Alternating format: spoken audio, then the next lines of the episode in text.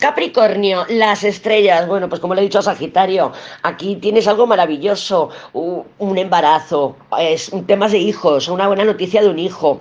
Eh, puede ser creatividad, un nuevo contrato, un nuevo trabajo, una nueva oportunidad, un nuevo camino, estabilidad. Hay algo que te va a dar estabilidad, porque así lo marca la, la carta de la justicia que la tienes al lado de las estrellas. Creo que es, bueno, el momentazo.